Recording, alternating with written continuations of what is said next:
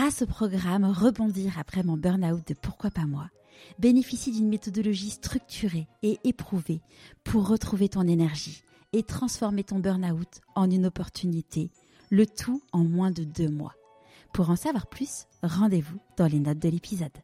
Je pense que euh, mon côté euh, euh, petite fille de Seine-Saint-Denis qui veut prouver aux autres qu'elle peut réussir, j'ai rapidement identifié que ça, ça pouvait mettre des étoiles dans mes yeux et aussi des étoiles dans les yeux des gens à qui j'allais dire que je faisais ce métier.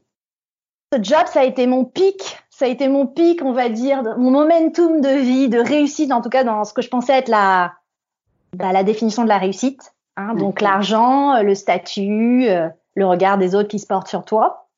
Et puis ça a été le point de départ, on va dire, de mon gros gadin, de ma dégringolade. Et c'était vraiment très très ambivalent. J'étais effondrée, mais je sentais que finalement, il m'avait rendu service parce que j'étais en mode pilotage automatique depuis euh, ben, une quinzaine d'années, à pas me poser de questions, à être sur un sur des rails en fait qui étaient tracés pour moi. Et, euh, et en fait, je n'aurais jamais eu, je crois, le courage euh, de donner ma démission. C'est la magie de l'alignement quand tu sais qui tu es, quand tu sais ce que tu veux, quand tu sais où tu veux aller et ben en fait tu peux concentrer ton énergie au bon endroit. Je fais partie maintenant de, ces gens qui me faisaient rêver depuis tant d'années et qui disaient euh, que en fait, euh, ben en fait ils avaient plus l'impression de travailler quoi. Je suis Charlotte Desrosiers Natral et je suis heureuse de vous accueillir sur Pourquoi pas moi. On a tous rêvé un jour de changer de vie. Certains ont osé écouter leur petite voix et ils ne le regrettent pas. Écoutez ces témoignages sans coupe qui permettent de décrypter ce qui se passe concrètement entre le moment où on se dit dans sa tête pourquoi pas moi au moment où on rend tout cela possible. Pourquoi pas moi Le podcast qui t'invite à écouter ta petite voix. Grâce à ces interviews, je suis heureuse de découvrir avec vous le parcours hors du commun de mes invités. Et ce que j'aime également, c'est que je découvre de très belles choses sur mes invités, et même ceux avec qui j'ai travaillé ou que je connaissais personnellement. Je vous promets un épisode avec beaucoup de résilience, de recul sur soi et de sincérité.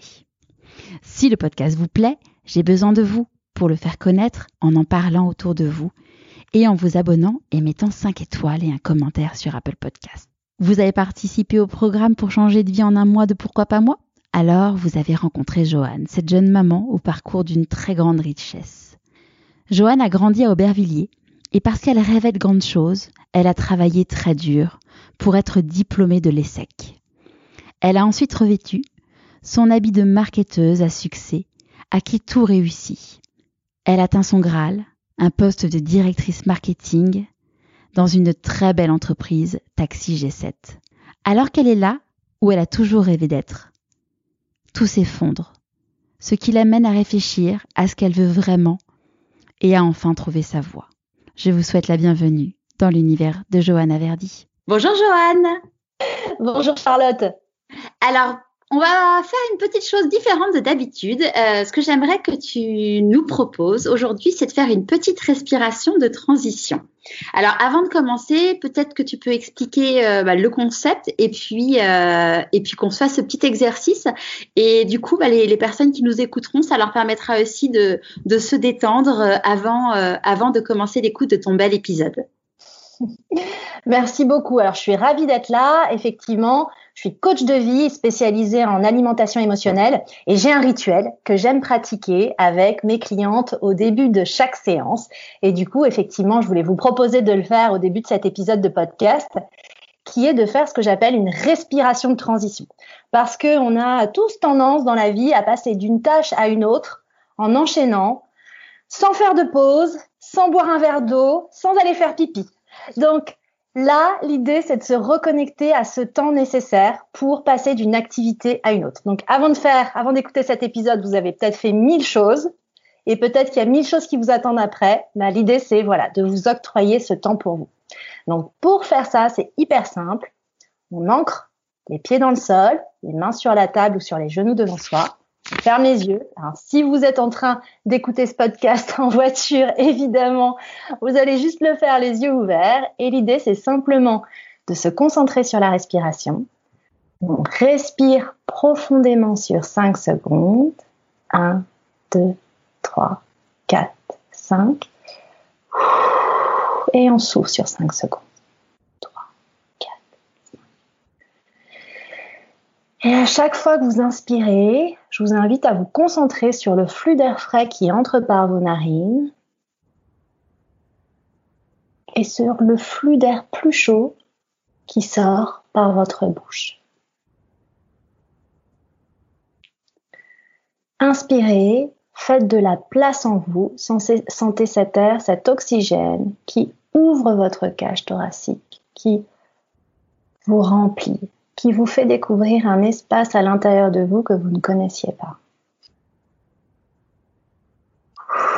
et soufflez, soufflez sur les gens toxiques, les petits tracas du quotidien, les choses qui se passent pas comme vous voudriez, et tout ce que vous souhaitez laisser derrière vous. Soufflez comme si vous souffliez sur un petit nuage de fumée qui s'éloigne loin, loin. Et on le fait encore une fois. On inspire, on imagine des petits personnages à l'intérieur de notre cage thoracique qui poussent les parois vers l'extérieur on découvre un espace qu'on ne connaissait pas pour accueillir les opportunités, les idées, l'inspiration. Et quand on souffle, on chasse tout ce qu'on veut laisser derrière soi. Et voilà, vous pouvez simplement reprendre contact avec vos pieds, bouger vos orteils, vos mains, bouger vos doigts, votre nuque, vous décontractez vos épaules. Et voilà, frais, disponible pour écouter ton histoire. Génial. Merci Joanne. Alors du coup, on va attaquer par la question euh, habituelle pour, le, pour commencer les épisodes. Est-ce que tu peux nous présenter l'objet que tu as choisi, s'il te plaît? Alors, j'ai choisi un objet que j'ai découvert il y a quelques semaines qui s'appelle un oracle.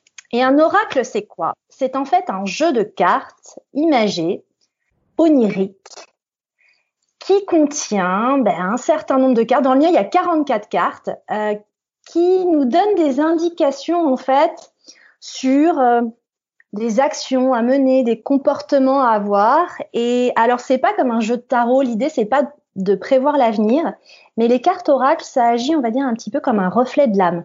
Quand parfois on a un doute, une question, on tire une carte oracle.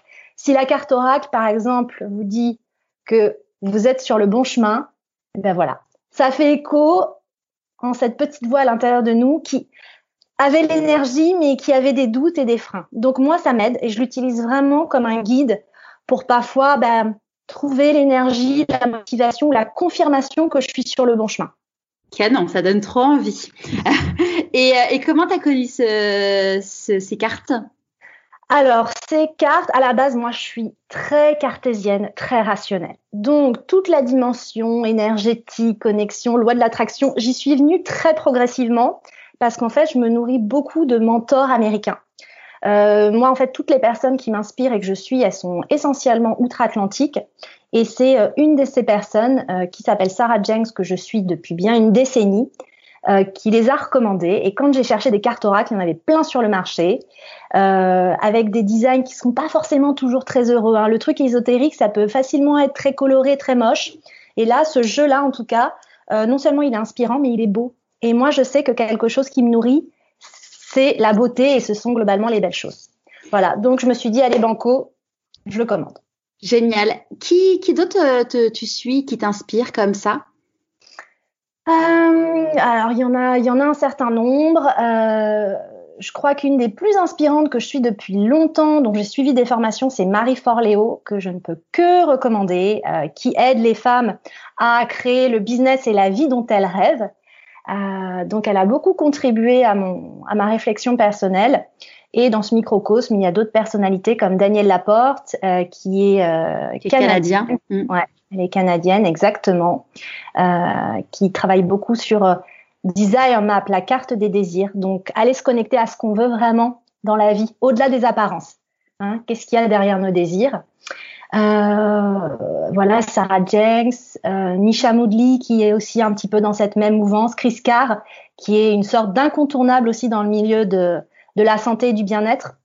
Qui est ce qu'elle elle, elle se nomme elle-même comme une wellness warrior, c'est quelqu'un qui qui souffre d'un cancer depuis plus de 14 ans maintenant et qui du coup ben, défile aujourd'hui le diagnostic des médecins qui lui donnaient que au mieux une décennie à vivre. Voilà, elle est à 14 ans avec le cancer et quand on la voit, on se doute pas un instant qu'elle est malade. Et voilà, Ce sont des personnes qui en fait sont animées par vraiment l'envie, le désir de euh, faire profiter le plus grand nombre possible de euh, leur découverte et, euh, et aussi de ce qui leur a été utile dans leur cheminement personnel. Et c'est un truc qui résonne beaucoup en moi.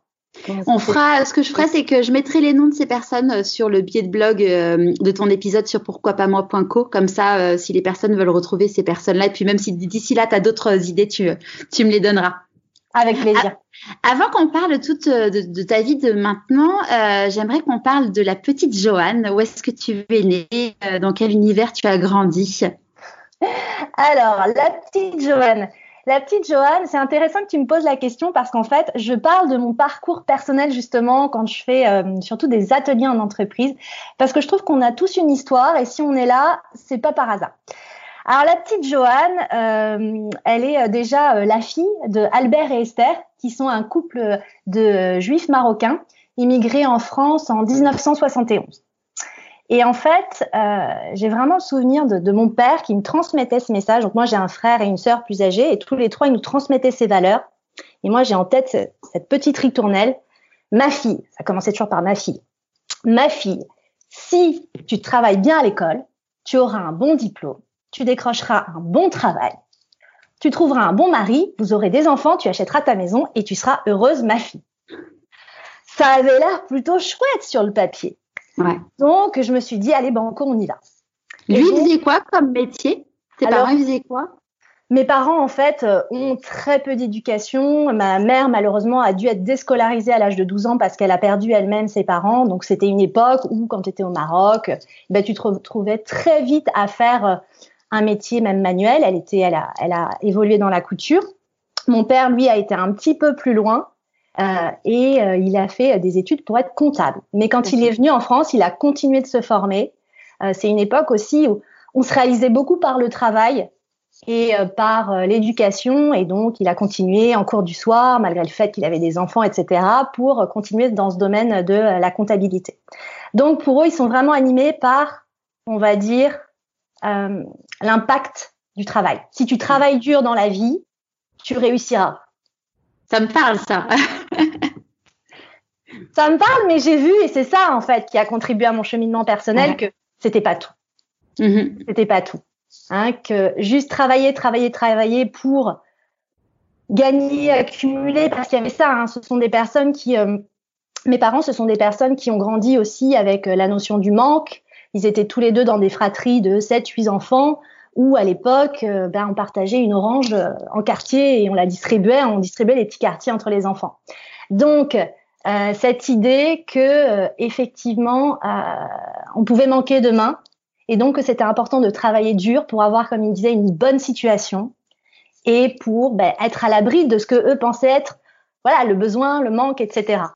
Simplement, dans notre société moderne, on se rend compte qu'on peut effectivement avoir tout ça. Et moi, c'est ce qui m'est arrivé, d'avoir du coup atteint toutes ces choses. J'ai fait une grande école de commerce, je suis passée par l'ESSEC, je me suis réalisée professionnellement et j'ai gravi les échelons un par un pour arriver à un job de directrice marketing. Ça, on en parle après, si ça t'embête pas. Parce que, euh, ouais, l'idée c'est de, de, comprendre d'où tu viens et puis après, en effet, on parlera euh, de, de, de, la suite.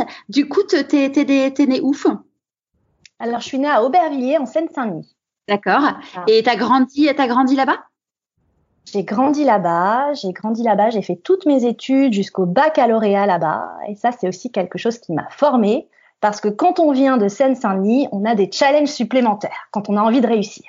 Et quand on nous a mis en tête que le système éducatif allait contribuer à notre réussite. Donc c'est vrai que ben, mon choix aussi de parcours académique s'est fait en fonction de ça. Ouais. Si j'allais si à la fac, je restais en Seine-Saint-Denis.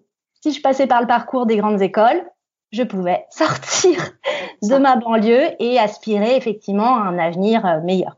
Ouais. Et t'étais quel type de petite fille? Ah, Alors moi, j'étais la bonne élève. Ouais. J'étais la bonne élève, sage, consciencieuse, obéissante. Et, tes matières préférées J'étais plutôt facile à vivre. Ouais. Et c'était quoi tes matières préférées à, l'école, tes hobbies de l'époque? Matière préférée, moi j'aimais tout. J'aimais étudier, j'ai toujours aimé étudier et j'avais tellement en tête que c'était la voie royale pour une vie meilleure que j'avais plaisir en fait euh, à, être à l'école. Tes, tes frères étaient, étaient comme toi, tes grands frères? Euh, j'ai un frère, ouais, qui a 8 ans de plus que moi. Euh, lui qui était moins animé par le côté scolaire, mais voilà, qui a fait sa, sa petite sa petite vie de son côté. Et ma sœur aussi, qui, qui elle, pareil, cherchait l'excellence et qui est devenue avocate. D'accord. Et, hum, et quand tu étais petite, tu disais, quand je serais grande, quel type de métier tu, tu, tu rêvais de faire? C'est une bonne question. En fait, je crois que je me disais, quand je serais grande, je serais riche. je crois que c'était ça mon métier. C'était ça mon aspiration. Je serais riche, j'aurais tout, j'aurais une grande maison, j'aurais l'abondance, j'aurais une piscine et euh, une maison au bord de la mer. En fait, je crois que c'était peu importe, c'était ça qui m'animait en fait. Ouais, c'était la, c'était la finalité plus que le, le, moyen d'y arriver. Cette notion d'abondance. si, on, peut dire ça, entre guillemets. Mm, mm, mm. Et donc, du coup, tu as, cartonné dans. Tu étais une très, très bonne élève. Oui. Ouais. du coup, forcément, quand tu travailles dur sur un sujet, tu deviens plutôt bon. Ouais. Et donc, euh, tu as fait le choix, donc, euh, comme tu disais, d'avoir fait euh, une prépa pour une grande école? Exactement. C'est ça. Et, c'est intéressant parce qu'en fait, je, ne pensais pas qu'on allait forcément évoquer ces sujets, mais c'est intéressant d'en parler parce que ça peut peut-être résonner en certains des auditeurs. C'est vrai que moi, ça a été un parcours qui a été un, un challenge extrêmement gratifiant parce qu'en fait, quand je suis allée avec mon petit dossier du lycée Henri Vallon d'Aubervilliers voir euh, les classes préparatoires, on me disait, mademoiselle, vos 17 sur 20 du lycée Henri Vallon d'Aubervilliers n'ont pas grande valeur à nos yeux. Hein, ça, c'est ce que j'ai entendu de certains. Comment tu l'as vécu? Très mal. Très mal sur le coup quand on a 17 ans, qu'on a envie de réussir, qu'on se donne beaucoup de mal, qu'on a envie d'excellence et qu'on se voit fermer des portes euh, à cause de ses origines. C'est extrêmement dur. Mais je pense que ça a développé en moi cette forme de résilience et cette envie de leur montrer qu'ils ont tort. Voilà. Et mm. c'est comme ça, du coup, que j'ai trouvé un super établissement euh, dans le cinquième arrondissement qui m'a accueilli avec des gens, bah, du coup, qui venaient de tous C'était plus mix. Ouais. Exactement. Et c'est vraiment aussi un endroit où je me suis épanouie et où j'ai créé des connexions euh, exceptionnelles. Donc finalement, c'était plutôt un mal pour un bien que Louis le Grand, je les citerai pas, ne veuille pas Ouais. Et, euh, et enfin, donc, du coup, et, à l'époque, euh, bon, euh, même si c'était plus mix que, à certaines, dans certaines prépas, euh, top prépa parisiennes, tes, tes, copains, comment ils voyaient le fait que tu viennes d'Aubervilliers? Mmh, ben, Je pense qu'en fait, j'étais vraiment dans un groupe où il n'y avait pas de jugement. Il y avait des provinciaux, il y avait des gens qui venaient du centre de la France, du nord de la France, certains qui vivaient du coup en internat, d'autres qui vivaient chez des membres de la famille. On était euh, comme une grande bande de copains, animés par le même souhait de, de, de, réussir et de faire quelque chose de nos vies, mais sans la sensation de compétition. Ouais. Euh, donc pour le coup, je me suis complètement sentie intégrée et accueillie. Et il y a tellement de fois où on passait des belles soirées sur Paris et que je pouvais pas rentrer chez moi et je trouvais toujours toujours un ami, une amie pour euh, m'accueillir dans son studio parisien. Donc euh, j'ai vraiment découvert en fait aussi ces notions de voilà de, de partage et euh, de donner et de recevoir de façon hyper fluide, hyper simple. Et, et tes parents, quand tu as eu ces premiers refus, comment ils l'ont, comment ils t'ont soutenu, comment ils l'ont vécu eux?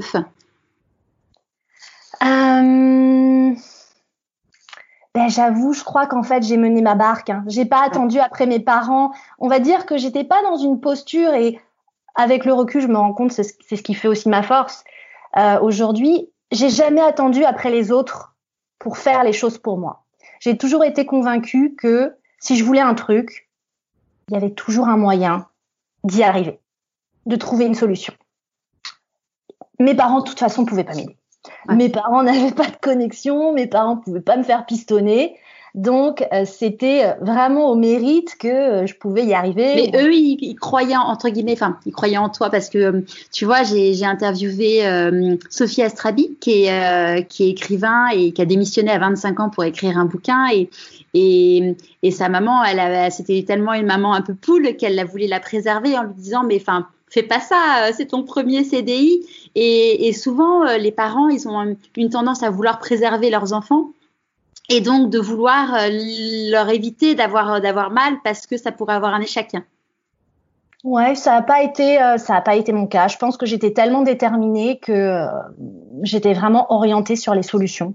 Ouais. Euh, et j'ai vraiment des souvenirs à l'époque de conseillères d'orientation qui me disaient non mais ma pauvre, euh, ma pauvre demoiselle, mais n'allez pas en classe prépa, c'est tellement dur. Et puis alors chacun y va de sa petite anecdote. Et ma nièce, gna gna gna, elle a fait une dépression, n'y allez pas, c'est trop dur. Enfin bref, plein de discours. Et je pense qu'on a tout ça dans notre vie. Parfois, on est animé par quelque chose, par une envie. Et bizarrement, on se retrouve avec des gens qui viennent nous dire qu'on a tort, qu'il faut avoir peur, que qu'on est fou de faire ça. Et moi, paradoxalement, ça m'a toujours convaincue et rassurée dans mes choix. Parce que je sentais que, en fait, c'était eux qui avaient tort et que moi, je devais rester droite dans mes bottes.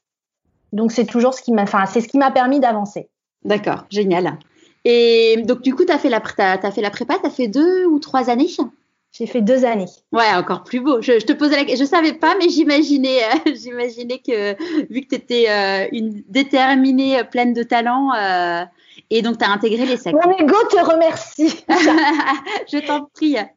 Ouais, exactement. J'ai intégré non sans fierté les secs. génial. Hein ouais. Parce que les profs n'avaient pas tellement tort. Hein. Quand tu arrives en prépa, tu as beau avoir 17-18 dans ton lycée de Seine-Saint-Denis, on va pas se mentir, le niveau est pas le même. Et effectivement, quand tu démarres dans des classes d'excellence, tu te prends une grosse claque. Hein. Donc les démarrages n'ont pas été simples, mais voilà, je pense que j'ai mis l'énergie où il fallait au bon moment et j'ai su être performante au moment nécessaire pour passer ce, ce fameux Graal. Ouais. Voilà, c'est top. Pour tout dire, euh, je m'étais dit en lançant le podcast, je vais, euh, j'ai envie de retarder le plus tard possible euh, d'inviter quelqu'un qui a fait une grande école, parce que souvent on, voit les personnes qui dans dans différents podcasts qui sont interviewés, qui viennent tous d'HEC, les DEC et, et les SEC, et je m'étais dit, moi j'ai envie de montrer en fait que que c'est possible d'y arriver sans avoir fait une grande, enfin d'arriver à être heureux et d'avoir un beau parcours même sans avoir fait une grande école. Mais euh, toi, j'avais envie de t'inviter, on en parlera un peu plus tard parce que euh, parce que je te connais euh, personnellement et puis que j'ai été ta cliente et et je savais pas du tout toute ton histoire, enfin d'où tu venais et tout, et ça me conforte encore plus sur le fait que je suis hyper heureuse que tu sois derrière ce micro aujourd'hui. Tant mieux alors. donc là, tu fais les, donc t'intègres les sacs. le, le rêve, j'imagine, c'est ah oui, là, quand tu arrives dans, alors pour les personnes qui, qui, connaissent un peu ce sujet, l'ESSEC fait partie des fameuses trois plus grandes écoles de commerce en France. Donc, arriver à passer cette, cette ce cap-là, c'est quand même le Graal quand on a bossé deux ans, on va dire quand même comme un chien pour y arriver. Donc, ouais, une expression plus vulgaire, elle est bien comme un chien. c'est ça. On a, voilà, j'avais vraiment cravaché et voilà, c'était euh, c'était le Graal. Ouais. Euh, et là, à ce moment-là, tu, tu, te dis, alors, euh, tu as toujours ton rêve de gagner de l'argent, de... mais est-ce que ton, tes envies, euh, tes envies commencent à évoluer un peu plus sur des secteurs d'activité qui te plaisent plus que d'autres moi, j'ai quand même toujours été une commerçante dans l'âme. C'est-à-dire que depuis toute jeune, j'étais sur les marchés, j'adorais jouer à la, j'adore jouer à la marchande, hein, vendre, acheter des choses, mettre en avant des produits. Euh, ça, c'est quelque chose qui m'a toujours animée. Quand je suis rentrée en école de commerce, on passait des entretiens et il fallait en gros un petit peu potasser justement le qu'est-ce qu'on avait envie de faire. Donc, j'avais trouvé un bouquin avec plein de fiches euh, profession et je me souviens avoir euh, trouvé un job qui était en gros, je crois que c'était responsable des ventes en gros, c'était les personnes qui géraient, euh, qui géraient euh, des rayons entiers euh, à la Fnac ou dans les grands magasins. Et je m'étais dit que c'était ça que je voulais faire. Voilà, je m'étais convaincue que c'était ça.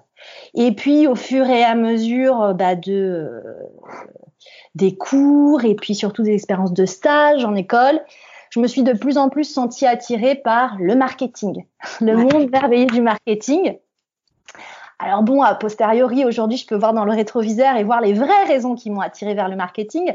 Euh, mais à l'époque, voilà, j'avais l'impression que ça rassemblait ce que j'aimais, à la fois la communication, le, le, le, langage, euh, l'image et le produit. Donc, euh, bah, c'est comme ça que, au fur et à mesure, je me suis orientée vers le métier hyper classique de chef de produit. Ouais, et puis en plus dans des dans des grosses dans des grosses structures. Ouais, j'ai commencé euh, j'ai commencé dans les cosmétiques. Euh, j'ai commencé dans les cosmétiques et, euh, et au fur et à mesure, voilà, j'ai évolué. Je travaille dans l'agroalimentaire, j'ai travaillé encore de nouveau dans les cosmétiques et puis en plus, ensuite j'ai un petit peu euh, bifurqué. Euh, mais ouais, c'est c'est là-dedans que j'ai fait l'essentiel de ma carrière. 15 ans dans le marketing. Et quand tu, dis, tu disais là que euh, à l'époque tu savais pas pourquoi tu faisais du marketing, mais maintenant tu sais pour, enfin tu sais pourquoi. C'est c'est pourquoi du coup? En fait, à posteriori, je me rends compte que c'était, euh, on va dire, la facette la plus euh, shiny, c'est-à-dire la plus là où il y a le plus de paillettes. Ouais. Et je pense que mon côté euh, petite fille de Seine-Saint-Denis qui veut prouver aux autres qu'elle peut réussir, j'ai rapidement identifié que ça, ça pouvait mettre des étoiles dans mes yeux et aussi des étoiles dans les yeux des gens à qui j'allais dire que je faisais ce métier. Voilà. Et puis, j'étais dans le luxe, je travaillais dans le luxe, dans les cosmétiques, dans des très... Parce que tu as travaillé, as, travaillé pour Coty, Estée Lauder, euh, le, printemps aussi, euh, et, puis, et puis le Graal, Google, quoi. Ouais. et le Graal Google. Ouais, exactement. Donc des secteurs d'activité hyper hyper différents. C'est vrai que ce qui m'a animé initialement, c'était vraiment le luxe. Ouais. C'était accéder à une industrie euh, qui, euh, bah, pour moi, était juste euh, inconnue et intouchable, et être dans les coulisses. Moi, euh, mes premières expériences professionnelles, j'étais vendeuse dans les grands magasins, par exemple. J'adorais ça. J'adorais être dans les coulisses. Il y avait le magasin brillant que les clients voyaient et puis il y avait les coulisses, il y avait les vestiaires des fois un peu cracra, il y avait les réserves pleines de poussière. J'adorais en fait pouvoir être une petite souris et découvrir les coulisses des métiers du luxe. Ouais. Et c'est ce que j'ai fait aussi en étant chef de produit. Hein. Derrière euh, les pots de crème ou les parfums à, 100, à plus de 100 euros, bon, bah, on voit aussi l'envers du décor et ça permet peut-être aussi de, de désacraliser en fait.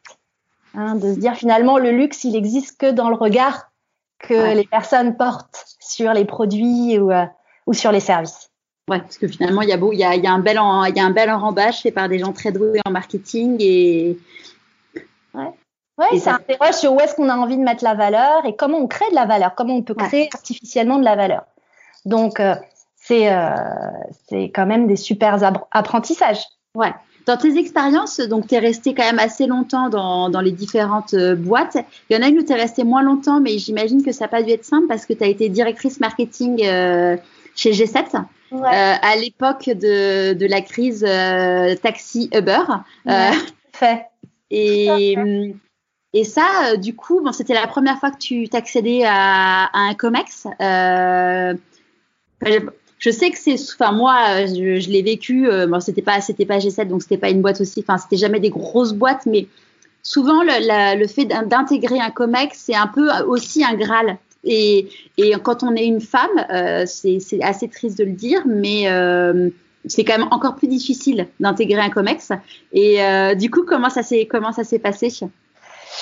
Alors effectivement, pour moi, ça a vraiment été le Graal. Donc 34 ans, j'accède à mon premier poste de directrice marketing, membre du COMEX chez Taxi G7. Euh, et, euh, et, effectivement, en plein dans la guerre euh, contre Uber.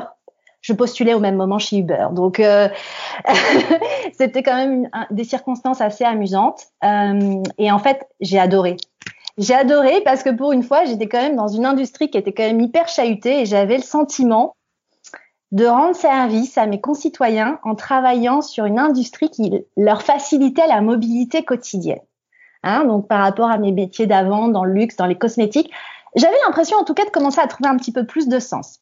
Et pour répondre à ta question sur est-ce que c'est difficile d'être membre Comex quand on est une femme, euh, bah, j'ai envie de dire oui, mais j'ai pas envie de dire oui en général. Oui, dans mon expérience personnelle, ça l'a été. Non seulement parce que j'étais une femme, mais parce que j'étais aussi jeune, l'une des plus jeunes dans une entreprise justement qui s'était pas forcément remise en cause depuis une vingtaine d'années et qui vivait très bien. Donc avec beaucoup effectivement de collaborateurs et d'autres membres Conex euh, qui étaient là depuis des années. Ce qui n'empêchait pas d'en faire des personnes brillantes, euh, mais du coup c'est vrai que c'est pas forcément toujours évident bah, d'imposer son point de vue face à des personnes qui ont quasiment le double de votre âge. mais j'avoue, j'ai eu la chance d'être super bien accueillie dans cette entreprise et finalement, ça s'est fait de façon franchement fluide je me suis rendu compte que mine de rien, parfois, hein, je disais tout à l'heure, le luxe n'existe que dans les yeux de, des personnes qui, qui, considèrent les produits. Bah, J'ai envie de dire finalement, c'est le job de directrice qui m'a donné du crédit. Hein, C'est le fait que j'étais la directrice, donc naturellement j'étais écoutée. Ça, c'est quelque chose aussi dont j'ai pris conscience. Le fait que finalement, j'allais dire ton, ton identité, en tout cas ton identité euh, visible, et eh ben finalement c'est ça qui semble te donner de l'aura. Et alors avant, j'étais pas directrice. Ce que je disais faisait autant sens, mais n'était pas écouté de la même façon. Donc ça, ça m'a beaucoup aidé aussi à voilà à trouver ma place, à m'affirmer. Euh, et après, j'ai toujours eu à cœur de rester très féminine dans un univers qui, pour le coup, était quand même très masculin. Et est-ce que quand tu as pris ce poste, euh, tu as eu peur? Enfin, comment comment as vécu le truc quand, quand ils t'ont dit euh, OK, on vous embauche? Euh, alors, il y a eu deux, deux réactions. Le, la première réaction, c'est que j'atteignais mon Graal parce qu'en fait, c'était la première fois aussi où j'atteignais un salaire à six chiffres. Ouais. Qui était quand même un, un objectif euh, tangible pour moi. Hein. C'était quelque chose qui, à l'époque, en tout cas, me permettait de définir ma valeur. Ben ouais, voilà. Je valais un salaire à six chiffres. Donc ça, c'était quand même une énorme satisfaction. Et évidemment, le deuxième effet qui se coule, c'est euh, le syndrome de l'imposteur et les petites nuits d'insomnie qu'on se tape avant en se disant mais ils vont se rendre compte qu'en fait je suis pas à la hauteur. Ils vont se rendre compte qu'en fait j'ai pas le niveau. Ils vont se rendre compte que je suis pas du tout capable de euh, de relancer cette marque. Et qu'est-ce qui va se passer quand ils vont se rendre compte? Voilà. Donc évidemment, je savais aussi que tout ça c'était voilà des, des croyances et des peurs qui étaient pas tangibles et que finalement, tant que j'avais pas commencé, ben, en fait, ça servait à rien de me faire du mouron. Donc euh, ben, j'ai pris j'ai pris sur moi et puis j'y suis allée et, et, voilà et ça s'est plutôt bien passé. Et d'ailleurs les personnes que j'accompagne aujourd'hui qui sont comme ça dans des prises de poste, je leur rappelle qu'en fait quand quand on commence un nouveau job, mais en fait notre employeur il a tout intérêt, si ce n'est plus intérêt encore que nous, à ce que ça ça se passe bien. C'est clair. Parce que si ça se passe pas bien, il est obligé de repartir à zéro sur son process de recrutement.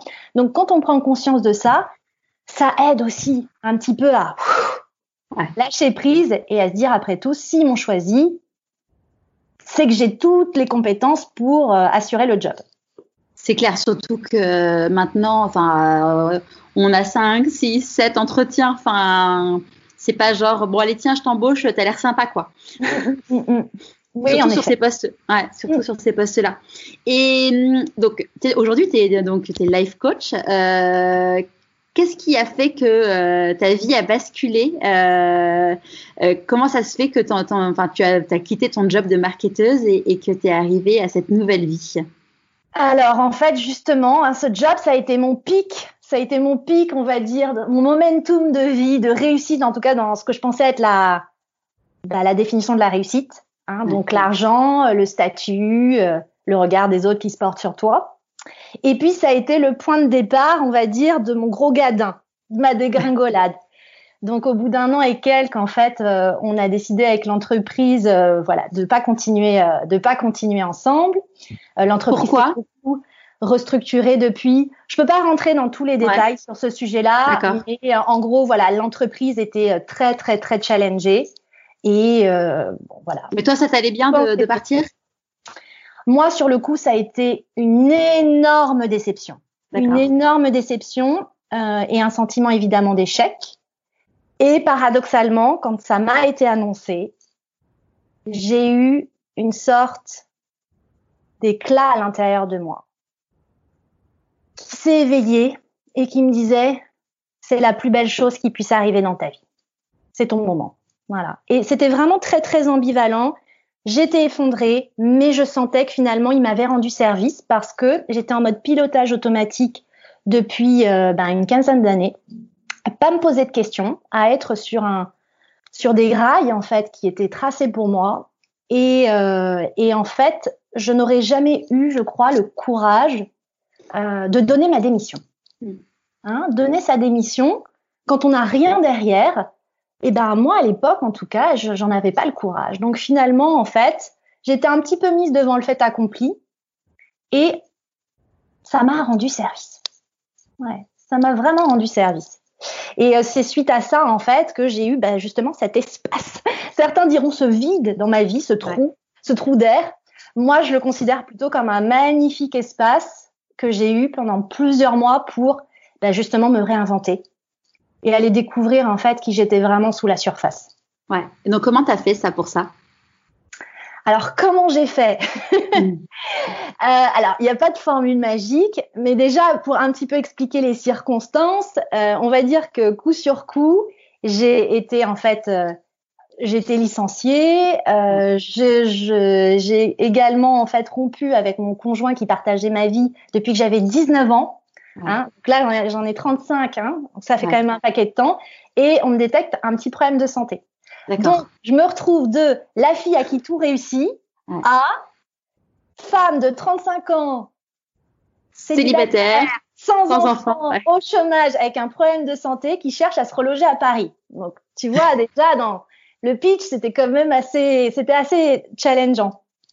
Et puis en fait, c'est des moments où euh, bah ouais, j'avais de l'espace, j'avais un peu de temps devant moi, j'avais un peu d'argent, j'avais plus de j'avais plus de on va dire, d'attache relationnelle. Et euh, bah, après, des petits moments d'errance, de découverte, de sortie, de, comme on dit, profiter de la vie. Il y a un moment où je me suis dit, ben, il est temps pour toi de prendre ta vie en main. Et c'est un peu cliché, mais un soir vraiment pluvieux, maussade, où j'avais le moral dans les chaussettes, j'ai pris une feuille blanche. Et je me suis dit, allez, il est temps pour toi de poursuivre tes rêves. C'est quoi tes grands rêves? Et j'ai écrit mes grands rêves sur une feuille blanche. Et au sommet de la liste, un de mes grands rêves, c'était de partir vivre et me former aux États-Unis, euh, chez Hippocrates Health Institute, qui est vraiment un organisme d'accueil et, euh, et d'enseignement référent qui est basé en Floride. J'y pensais depuis tellement d'années. Et c'était le genre de truc que je me disais, voilà, je le ferai quand je serai à la retraite. C'était au sommet de ma liste. Et je me suis dit, allez, banco. On commence par ça. Et donc, Parce que du coup, tu étais déjà, euh, avais déjà un éveil justement sur le coaching. À partir de quand tu as découvert cet univers de, du coaching? Alors en fait, euh, ce qui, euh, je pense, est nécessaire aussi d'évoquer pour, euh, pour la compréhension des auditeurs de mon parcours, c'est que pendant mes 15 ans de carrière corporate où bah, à l'extérieur, enfin tout semblait aller super bien, je vivais un profond mal-être qui se traduisait chez moi par bah, des troubles du comportement alimentaire, c'est-à-dire une relation vraiment désordonnée par rapport à mon corps et par rapport à mon alimentation que j'utilisais en alternance pour trouver du réconfort, lâcher prise, ou alors au contraire pour reprendre le contrôle de ma vie, vu que j'avais l'impression de rien contrôler finalement. J'étais vraiment, comme je disais, en pilotage automatique. Et donc en fait, ce qui a été le déclencheur pour moi, c'est qu'en fait cet espace, ça a été surtout l'occasion déjà de travailler sur ma propre guérison. Parce que toute, bah, toute ma vie, j'avais aussi cherché qu'est-ce qui allait pas chez moi. Pourquoi j'étais pas capable, quand j'étais triste, de faire autre chose que de manger des gâteaux? Et pourquoi j'étais pas capable de manger trois gâteaux et d'arrêter comme certaines de mes amies? Pourquoi j'étais obligée de manger un paquet, puis deux paquets, puis trois paquets, puis de manger tout ce qu'il y avait dans le placard? Je savais qu'il y avait quelque chose de plus profond, mais malgré toutes mes recherches, toutes mes lectures, j'avais pas encore réussi à incarner ce changement. Et en fait, j'avais vraiment l'intuition que j'allais trouver mes réponses là-bas, en rencontrant, en passant du temps euh, auprès de bah, toutes ces personnes que je suivais depuis des années, qui étaient vraiment leaders sur la transformation, la santé et le coaching. Ça passait aussi par le coaching. Donc en fait, j'ai commencé surtout, c'était assez, c'était de l'égoïsme positif. Hein, c'était déjà, je m'occupais de moi. À la base, j'ai pas du tout envisagé de devenir coach. J'ai déjà commencé par travailler sur moi-même. Et quand j'ai compris, quand j'ai compris le lien corps-esprit, quand j'ai compris l'importance d'avoir une mission de vie qui soit alignée avec qui on est vraiment, quand j'ai compris qu'en fait, ça faisait 15 ans où je faisais simplement quelque chose qui ne me plaisait pas et qui ne nourrissait pas mon âme, et que du coup, la nourriture était la seule façon de combler euh, ce vide en moi, et ben en fait, tout a cliqué. Hein et ça, c'était il y a un peu plus de trois ans, et j'ai jamais accompli autant de choses depuis. Ouais. Hein? Et, et, du coup, quand tu es partie euh, aux États-Unis faire ta formation, euh, comment, donc euh, là, à ce moment-là, tu étais célibataire, mais comment tes, tes parents et tes amis ont vécu ça? Parce qu'en fait, c'est difficile de voir une personne que tu aimes être en effet au sommet, au sommet de sa carrière. Parce que du coup, quand tu es partie aux États-Unis, c'était après Google ou c'était avant Google? Non, c'était avant Google. Avant Google, d'accord. Exactement. Je suis partie aux États-Unis en fait après euh, après euh, voilà ce job de directrice marketing euh, chez G7 et j'ai travaillé j'ai travaillé sur moi-même. J'ai eu envie ensuite de transmettre parce qu'il y a souvent ça. moi, je le vois par rapport aux, aux personnes qui font ces métiers d'aide aux autres. En général, on est animé par l'envie d'aider les autres à on va dire, à suivre une voie de guérison qu'on a nous-mêmes rencontrée. Hein. Et moi, c'est ce que j'offre aujourd'hui aux personnes que j'accompagne. Je, le résume souvent comme ça, c'est un raccourci. On peut passer des années à galérer sur un sujet, mais avec la bonne méthode, la bonne approche, les bonnes rencontres, on peut gagner tellement de temps, tellement de temps. C'est marrant que tu dises ça parce que euh, j'en parlais dans, l'épisode euh, Les coulisses où je raconte ma dernière année donc du burn-out à pourquoi pas moi. Et, et je, je, je, relatais ça, le fait que euh, ma psy euh, m'a dit, euh, quand j'ai je lui ai parlé du, de l'idée du podcast, elle m'a dit, bah, c'est souvent, parce que comme toi, je, quand j'ai lancé le podcast, mon envie profonde, c'était d'aider les gens pour éviter qu'ils se prennent le mur comme je me l'étais pris, parce que clairement, ça avait fait très mal et, et ça fait encore mal parce que on, ça prend du temps pour en guérir. Mais il y avait aussi un côté, euh, pour moi aussi, euh, bah, d'avancer et, d'écouter des gens qui ont réussi. Bah, ça, forcément, ça fait du bien. Ça, ça aide à guérir. Et ma psy m'avait dit exactement ça, que c'est très, c'est très fréquent quand des gens ont eu mal de vouloir essayer de protéger les autres de ce même mal, en fait. Mm, et, mm. euh, c'est fou de c'est de fou c'est fou de voir ça et il y a une personne euh, qui m'a qui m'a contacté euh, suite à cet épisode en me disant euh, si j'ai un seul truc à retenir de cet épisode c'est ce truc là parce que je suis pareil et c'est chouette en fait parce qu'en effet as, du coup en toi tu as une chose qui qui t'anime qui est hyper profonde en fait hum, hum, hum. Et, et c'est vrai que bah, ça fait du sens. Quand j'aide les gens, je sais pourquoi je les aide, je sais par quoi ils passent, je sais à quel point c'est douloureux. Et, euh, et oui, dans leur guérison, il y a, y a, de la mienne aussi, évidemment. Et, et, du coup, euh, donc quand tu es partie aux US euh, pour, la, pour cette formation, donc oui, comment, comment ils ont vécu ça, ton, ton entourage? Euh, bah, plutôt bien, intrigués. ils avaient tous peur que je sois allée me fourrer dans une secte ou autre, euh, mais euh, très bienveillants. Hein, Évidemment, c'est des phases de vie qui sont pas faciles, hein, licenciement, séparation, problème de santé. Globalement, mon entourage a été euh, plus que bienveillant et compréhensif. Et euh, même mes parents qui avaient toujours euh, tendance à être plutôt dans la peur, mais t'es sûr, et tu changes de job, mais là où t'es c'est bien, et le luxe, et gna gna gna gna Là, ils étaient plutôt en mode, euh, prends le temps nécessaire pour toi, hein, ah, prends le temps, prends le temps. Ouais. Donc là, du coup, tu as fait un break, donc tu es parti aux US, donc tu t'es formé, tu as comment tu as trouvé bah, justement as, ce que tu nous expliquais. Tu es rentré en France et là, euh, qu'est-ce qui s'est passé? Et là, en fait, euh, ben, c'est la magie de l'alignement. Quand tu sais qui tu es, quand tu sais ce que tu veux, quand tu sais où tu veux aller, et ben en fait, tu peux concentrer ton énergie au bon endroit. Donc, effectivement, le fait de me libérer de l'emprise de l'alimentation, euh, ça a libéré tellement de bandes passantes que j'ai pu concentrer au bon endroit. Et euh, c'est comme ça, par exemple, que je me suis euh, retrouvée euh, chez Google. Moi qui, en revenant des États-Unis, étais persuadée que j'allais tout de suite me lancer dans le coaching, ben, en fait, justement, c'est ce que j'avais demandé. J'ai une opportunité par, par le biais d'une, d'une très bonne amie à moi d'intégrer Google sous forme d'un contrat à durée déterminée. Et moi qui en rêvais depuis des années, j'avais essayé de rentrer par la porte, par la fenêtre, par la cheminée sans succès. Et bien là, en fait, en deux entretiens, je faisais partie de l'entreprise. Donc ça, ça a été aussi assez magique. Hein, euh, vraiment, vraiment magique. Pas euh, T'as pas eu peur de te dire, euh, en fait, euh, ça faisait partie de ma vie d'avant et est-ce que j'y retourne pas et est-ce que je vais pas me reperdre? Si, si, si, je me suis posé beaucoup de questions euh, parce que justement, j'avais l'impression, tu sais, parfois le, le héros, quand il est euh, dans son aventure, il y a un moment où il a une tentation, hein, quelque chose qui est facile, etc. Et non, le héros doit résister pour continuer sur sa voie. Donc au début, je me suis dit, Google, c'est ça, c'est c'est l'appât et je dois pas tomber dans le piège. Et en fait, euh, après, voilà, après réflexion, j'ai pris le temps. C'était une super opportunité. C'était un contrat à durée déterminée et je savais que cette entreprise allait m'apporter ce que je n'avais pas encore assez développé, qui était la facette digitale. Et dans les nouveaux métiers du coaching, mais pas que, c'est une facette qui est juste indispensable. Donc je savais en fait que de toute façon, j'allais apprendre des choses. Ah, tu l'as vu plus comme une formation, ouais, tu l'as vu comme une étape de formation. Ouais. Oui, et c'est aussi une entreprise qui est extrêmement euh, mobilisée au sujet des, sur les sujets en fait well-being, hein, le bien-être des salariés, la qualité de vie au travail. Et ça a été un tremplin pour moi puisqu'en fait justement mes premiers ateliers et mes premiers clients en coaching étaient euh, des, euh, bah, des, comme on appelle ça, des Googlers, des, des collaborateurs de chez Google. Donc ça a été plutôt pour moi un magnifique pied à l'étrier. Et donc là, c'était un, c'était un CDD de combien de temps?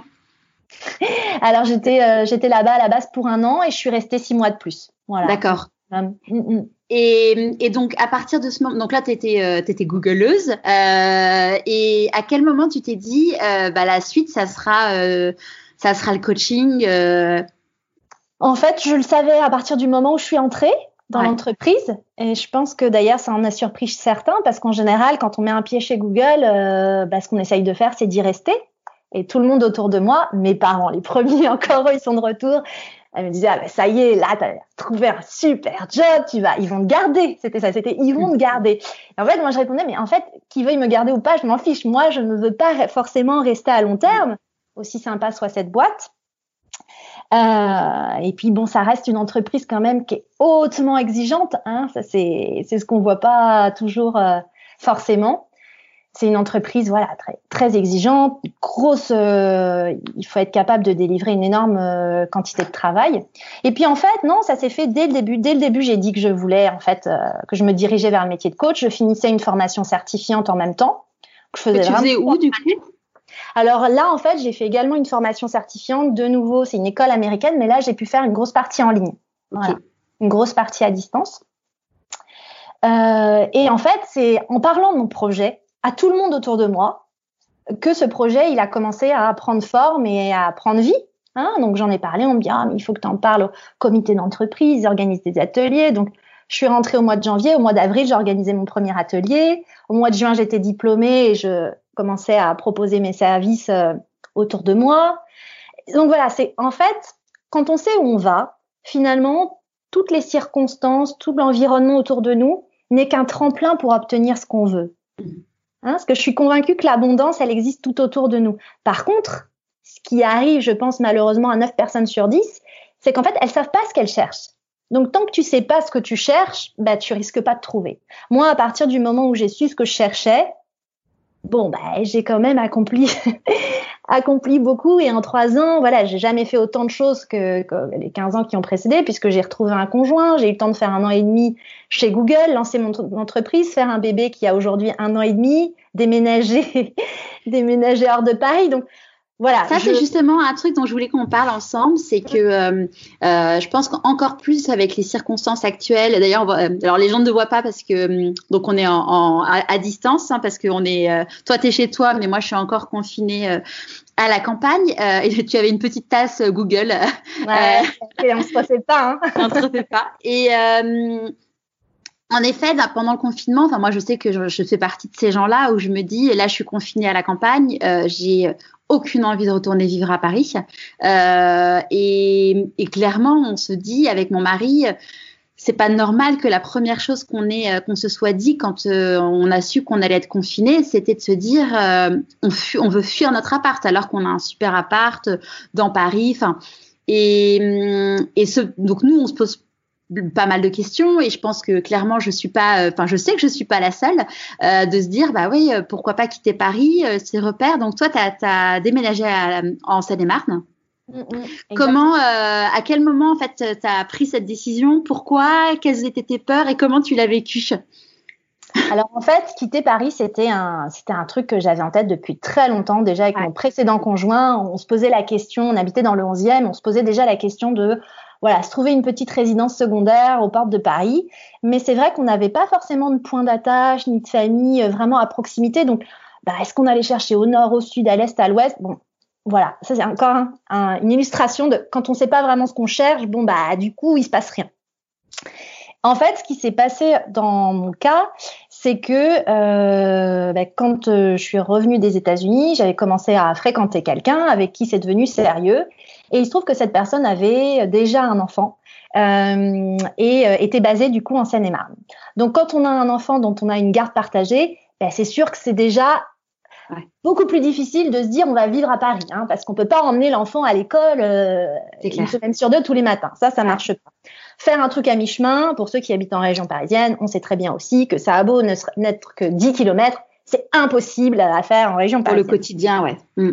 Voilà. Et encore une fois, en fait, euh, moi, j'ai pas vu ça comme une contrainte, j'ai vu ça comme une super opportunité. Ça faisait des années que je voulais quitter Paris, que je cherchais un coin de verdure.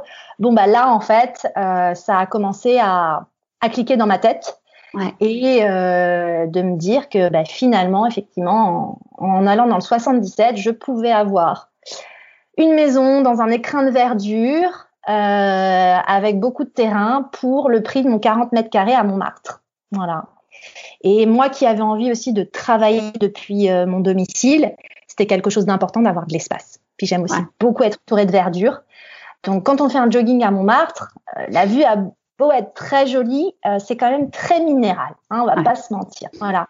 Donc tout s'est mis en place, voilà. Et puis c'est vrai que peut-être pour les personnes comme toi qui qui se retrouvent dans ces situations au niveau du confinement où finalement elles découvrent ce que c'est que de pouvoir vivre ailleurs et travailler aussi d'ailleurs sans que ça impacte euh, ben, leur activité, c'est aussi l'occasion de prise de conscience, de se dire ben, qu'est-ce que j'ai envie de garder, qu'est-ce ouais. que j'ai envie de garder après? Donc c'est sûr que ce choix-là, je l'ai pas du tout regretté euh, pendant euh, pendant le confinement, mais voilà, c'est un c'est un choix en fait qui me qui me réjouit chaque matin, hein, se réveiller ouais. puis être entouré d'arbres. Ah bah voilà, c'est quelque chose qui me nourrit. Moi, c'est vraiment un terme qui revient. C'est qu'est-ce qui me nourrit hein Étant une personne qui a souffert de troubles alimentaires, je sais que quand on mange pour d'autres raisons que la faim, c'est qu'on a besoin d'être nourri. Donc moi, c'est vraiment le truc de ma vie en ce moment, c'est est-ce que ça, ça va me nourrir? Donc vivre aujourd'hui dans la nature, c'est un truc qui me nourrit, qui est important et auquel j'ai pas envie de renoncer. Ouais, c'est clair que ça, ça fait réfléchir. Bon, il y a, je pense qu'il y a pas mal de, de pensées limitantes à, à, travailler sur ce sujet-là. Mais, mais merci pour, euh, pour ce petit éclairage. Et donc là, tu, donc, tu, tu quittes Google, tu commences déjà donc à avoir des clients, faire des, faire des, des ateliers. Euh, à quel moment tu crées ta boîte? Alors, j'ai créé ma boîte il y a un peu plus, ça fait un an et demi maintenant. Euh, parce qu'entre temps, donc j'ai eu le temps de faire un bébé. Ouais. et euh, du coup, euh, après sa naissance, j'ai vraiment pris euh, voilà trois mois de pause et j'avais tellement envie, tellement envie de me lancer à temps plein dans cette activité. Euh, donc voilà, j'ai créé mon statut. J'avais déjà beaucoup fait parler de moi avec le bouche à oreille et puis ça s'est mis en place progressivement. Hein, parce, parce que du coup, tu facturais comment? Alors là, on rentre dans les petits détails techniques, mais euh, tu facturais comment quand tu euh, avais, euh, avais des clients et des formations si tu n'avais pas de structure? Si j'avais toujours un statut d'auto-entrepreneur, mais voilà, là en fait, je voulais monter quelque chose d'un petit peu différent. Euh, c'est ça aussi, on a beaucoup de chance en France. Il y a tellement de possibilités de pouvoir bah, commencer. Hein, je te disais que j'avais fait les choses en parallèle de Google. Tellement de possibilités en fait d'avoir un job et de commencer à tester son activité à côté. Ouais. Ça, c'est quand même génial. Ouais. Hein? C'est quand même une chance folle. Et moi, c'est vraiment ce que j'ai fait. Voilà, de de lancer mon activité euh, à côté d'un job. C'est ce qui me rassurait aussi, hein, de me mmh. dire qu'en fait, parfois on a l'impression que quand on veut changer de vie, changer d'activité, ces gens, on va se lancer dans le vide sans, sans savoir si on a un parachute. Mais là, en fait, quand on le fait de façon progressive, le risque, il est beaucoup ouais. plus limité. C'est ce que disait euh, Clémentine Gallet, euh, qui a monté Bliss, une des plus grandes communautés euh, de mamans, euh, qui, euh, qui, a un podcast et maintenant qui vient d'écrire un bouquin. Elle me disait, elle, elle a, elle a lancé Bliss alors qu'elle était directrice de casting chez, euh, chez TF1. C'était son premier CDI parce qu'avant, elle était toujours intermittente. Et un jour, elle a commencé à recevoir plus d'emails pour Bliss que, que pour son job. Donc, elle s'est dit, bon, ok, j'y vais, je me lance.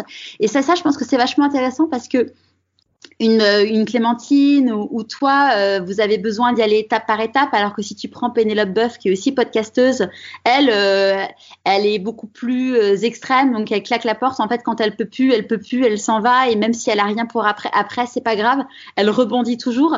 Et, et c'est vrai, c'est important que chacun apprenne à se connaître, à se comprendre et se dire, bah comment moi je fonctionne et, et puis let's go quoi, Inch'Allah. Oui, et puis après, moi, je suis convaincue que quand on veut faire un changement, on n'est pas obligé de se faire autant violence avec soi-même. Quand on a envie d'un changement, c'est qu'en général, on est déjà dans l'inconfort. Donc, si tu as déjà un inconfort et que, par exemple, tu as une, un gros, une grosse difficulté avec la peur du manque et que non seulement tu es dans l'inconfort de t'aimes pas ton job, mais tu vas te rajouter l'inconfort de j'ai plus de salaire parce que je suis obligée de donner ma démission et j'ai même pas euh, accès euh, à des indemnités de chômage, tu te mets vraiment dans un double inconfort. Et moi, mon interrogation, c'est est-ce que c'est nécessaire? Donc, euh, voilà, on n'est pas obligé. On, a tendance des fois à être déjà tellement dur avec nous-mêmes. Ne nous rajoutons pas des difficultés supplémentaires si c'est pas indispensable. Et pour revenir à ces histoires de justement de, de travailler, de faire les choses en parallèle, il y a aussi la possibilité, je l'ai pas évoqué, mais c'est quelque chose que j'ai énormément fait au début, hein, quand je parlais d'ateliers chez Google, etc. C'est aussi pour ça que j'avais pas besoin de statut au tout tout début. J'ai fait énormément de, de gracieux. Euh, si quelqu'un euh, a envie euh, de lancer une activité, de tester une idée, déjà proposer ses services gracieusement et voir comment c'est accueilli, voir quel type de personne est intéressée, ça donne énormément de, comment dire en anglais, d'insight. Ça donne énormément de connaissances bah, sur sur le type de personne qu'on a envie de servir. Et ça, c'est tellement précieux et puis, il y a aussi des gens qui ont envie de changer d'activité. Tout le monde ne gagnera pas sa vie en changeant d'activité. On peut être passionné par la couture et consacrer du temps à la couture et faire des choses, mais décider de le faire pour des associations ou pour euh, un but non lucratif.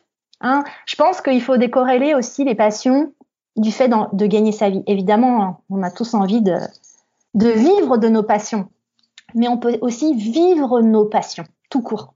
Ouais, ouais c'est clair. Moi, c'est souvent ce que je dis euh, parce que euh, l'autre jour, j'étais interviewée par euh, par une Instagrammeuse, Julie. Alors, j'arriverai pas à prononcer son nom de famille parce qu'il est trop compliqué. C'est c'est la rédac chef de de Do It in, Do It in Paris.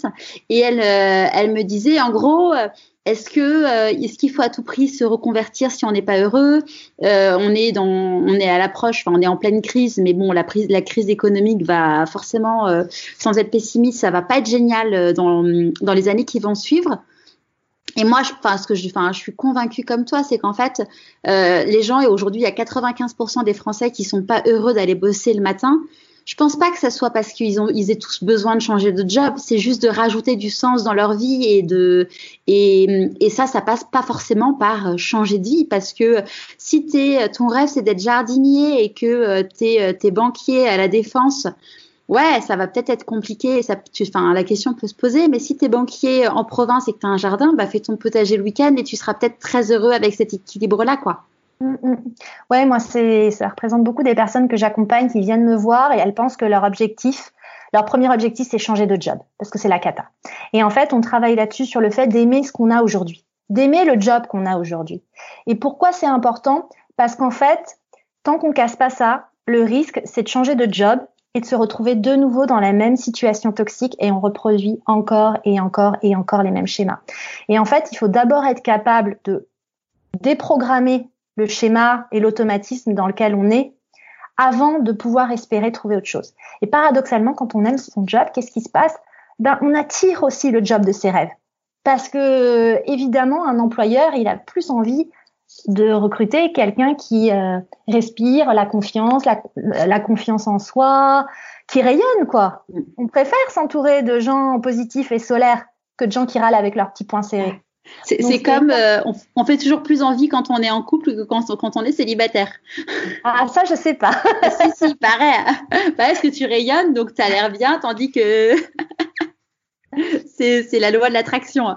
Mais euh, et, et, donc là aujourd'hui, donc tu es coach depuis trois ans, euh, donc tu as ton activité depuis un an et demi à ton entreprise. Comment comment ça se passe? Alors, à quel niveau?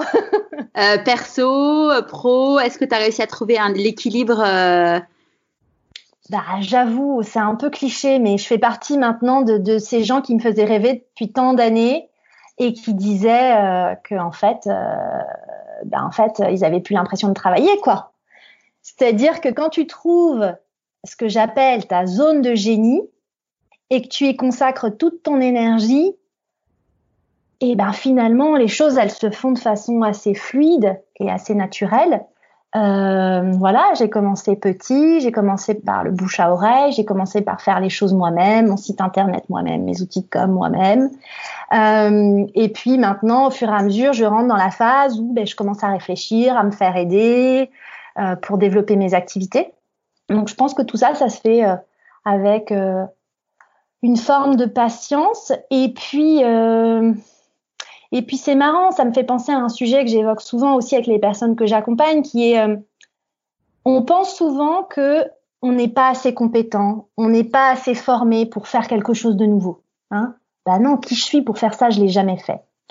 Et en fait, moi, chaque jour, je suis confortée dans l'idée qu'en fait, la compétence, on l'acquiert avec l'expérience. Et plus je coach des gens, et meilleur coach je suis. Et plus facile ça devient pour moi. Ouais. Et ça, c'est un truc qu'il faut vraiment, euh, vraiment bien comprendre. C'est vous ne serez pas bon dans les nouvelles choses que vous faites au début. Parce qu'il y a une courbe d'apprentissage, mais plus vous allez les faire, et plus facile ce sera. Repensez à votre premier job, votre première prise de poste, hein, vos premiers pas en tant que euh, mère ou père. Hein. Puis même ses premiers pas, on s'en rappelle pas forcément, mais même ses premiers pas tout court. On... Ah. Exactement. Hein? Même les premiers mots du langage. Là, mon fils, il a 18 mois, il est dans le langage. C'est merveilleux de voir l'apprentissage du langage. Bientôt, on fera même plus attention. On se focalisera juste sur les fautes. Aujourd'hui, on se focalise sur les mots qu'on arrive à reconnaître. Donc, euh, donc voilà, juste se rappeler que évidemment quelque chose de nouveau, ben au début, c'est pas parfait, mais plus on le fait, plus on est bon et plus c'est facile. Et, et à, à, partir de quand Alors, enfin, peut-être que tu t'as pas renoncé à ça. Le, les sal le salaire à plusieurs, à six, à six chiffres. Mm -hmm. euh, je sais pas si avec ton métier c'est quelque chose euh, auquel on peut arriver un jour, ou, ou si finalement c'est même pas le sujet et que euh, tu es heureuse de, de, ce, de, de, ce que tu gagnes. Alors, j'ai envie de te dire, c'est un mix des deux. Euh, parce que aujourd'hui, on est dans un monde où euh, on ouvre sa page Facebook, on est inondé d'offres de tout genre qui nous expliquent comment faire fortune, que ce soit dans l'immobilier, que ce soit dans le coaching, que ce soit dans un, et nous promettent des résultats mirobolants en 3, 6 ou 8 semaines. Donc, on est inondé de ce, type de messages. On a l'impression que ça va être facile. Je vais acheter cette formation à 500 euros et on va m'expliquer comment faire 100 000 euros par an. Je pense que c'est plus compliqué que ça. Dans toute activité, on peut évidemment euh, voilà, bien gagner sa vie. Moi, ce que j'ai appris aussi, c'est comment j'avais envie de travailler. Hein C'est-à-dire qu'à un moment, oui, euh, oui, peut-être que demain, je ferai un million d'euros. Mais pour faire un million d'euros, par exemple, je travaillerai pas seule. Si je fais un million d'euros, ce sera pas en coachant moi-même les gens. Ce sera en montant une activité de coaching qui sera peut-être euh, du coup cautionnée par moi, où je ferai des petites euh, appar apparitions de temps en temps. Je serai le visage, mais je ne serai pas forcément le visage que les participants et les coachés voient. Moi, je sais qu'à titre personnel, pour le moment, j'ai envie de coacher les gens parce que c'est ça qui me nourrit. Donc c'est pour ça aussi qu'aujourd'hui, je suis pas dans ce type d'ambition financière, euh, plus parce que je suis dans un modèle euh, d'indépendante qui me convient. Hein, et c'est-à-dire que si un jour j'ai pas envie de bosser et que j'ai pas de rendez-vous, j'ai des comptes à rendre à personne. Hein. Je suis même pas obligée d'appeler des collaborateurs pour voir si eux bossent. Je suis complètement indépendante.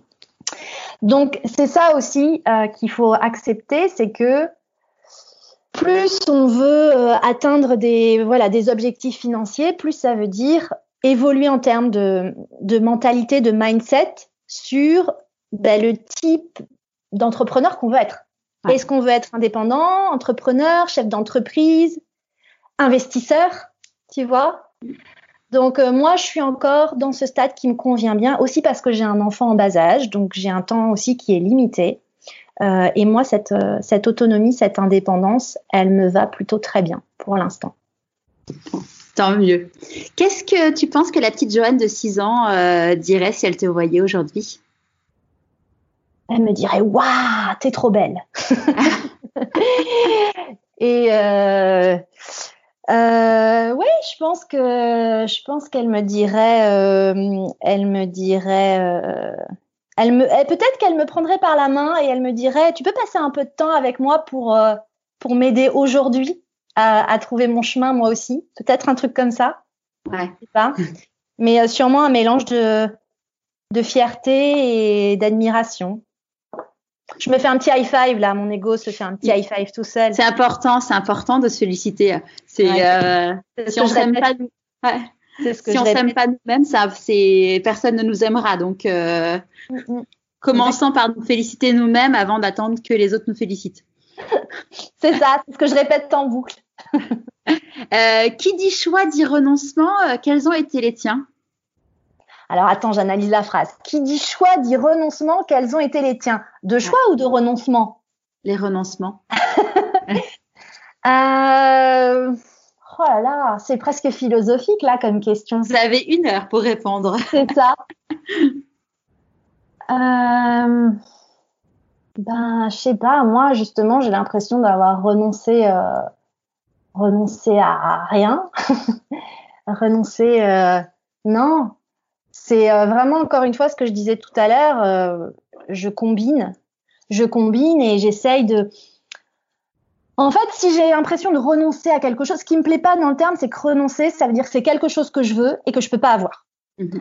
Donc moi, si je me retrouve dans ce genre de situation, je préfère me dire, bah, je peux peut-être pas l'avoir maintenant, donc je pourrais l'avoir plus tard. Je donne un exemple concret. En ce moment, mon enfant, il a 18 mois.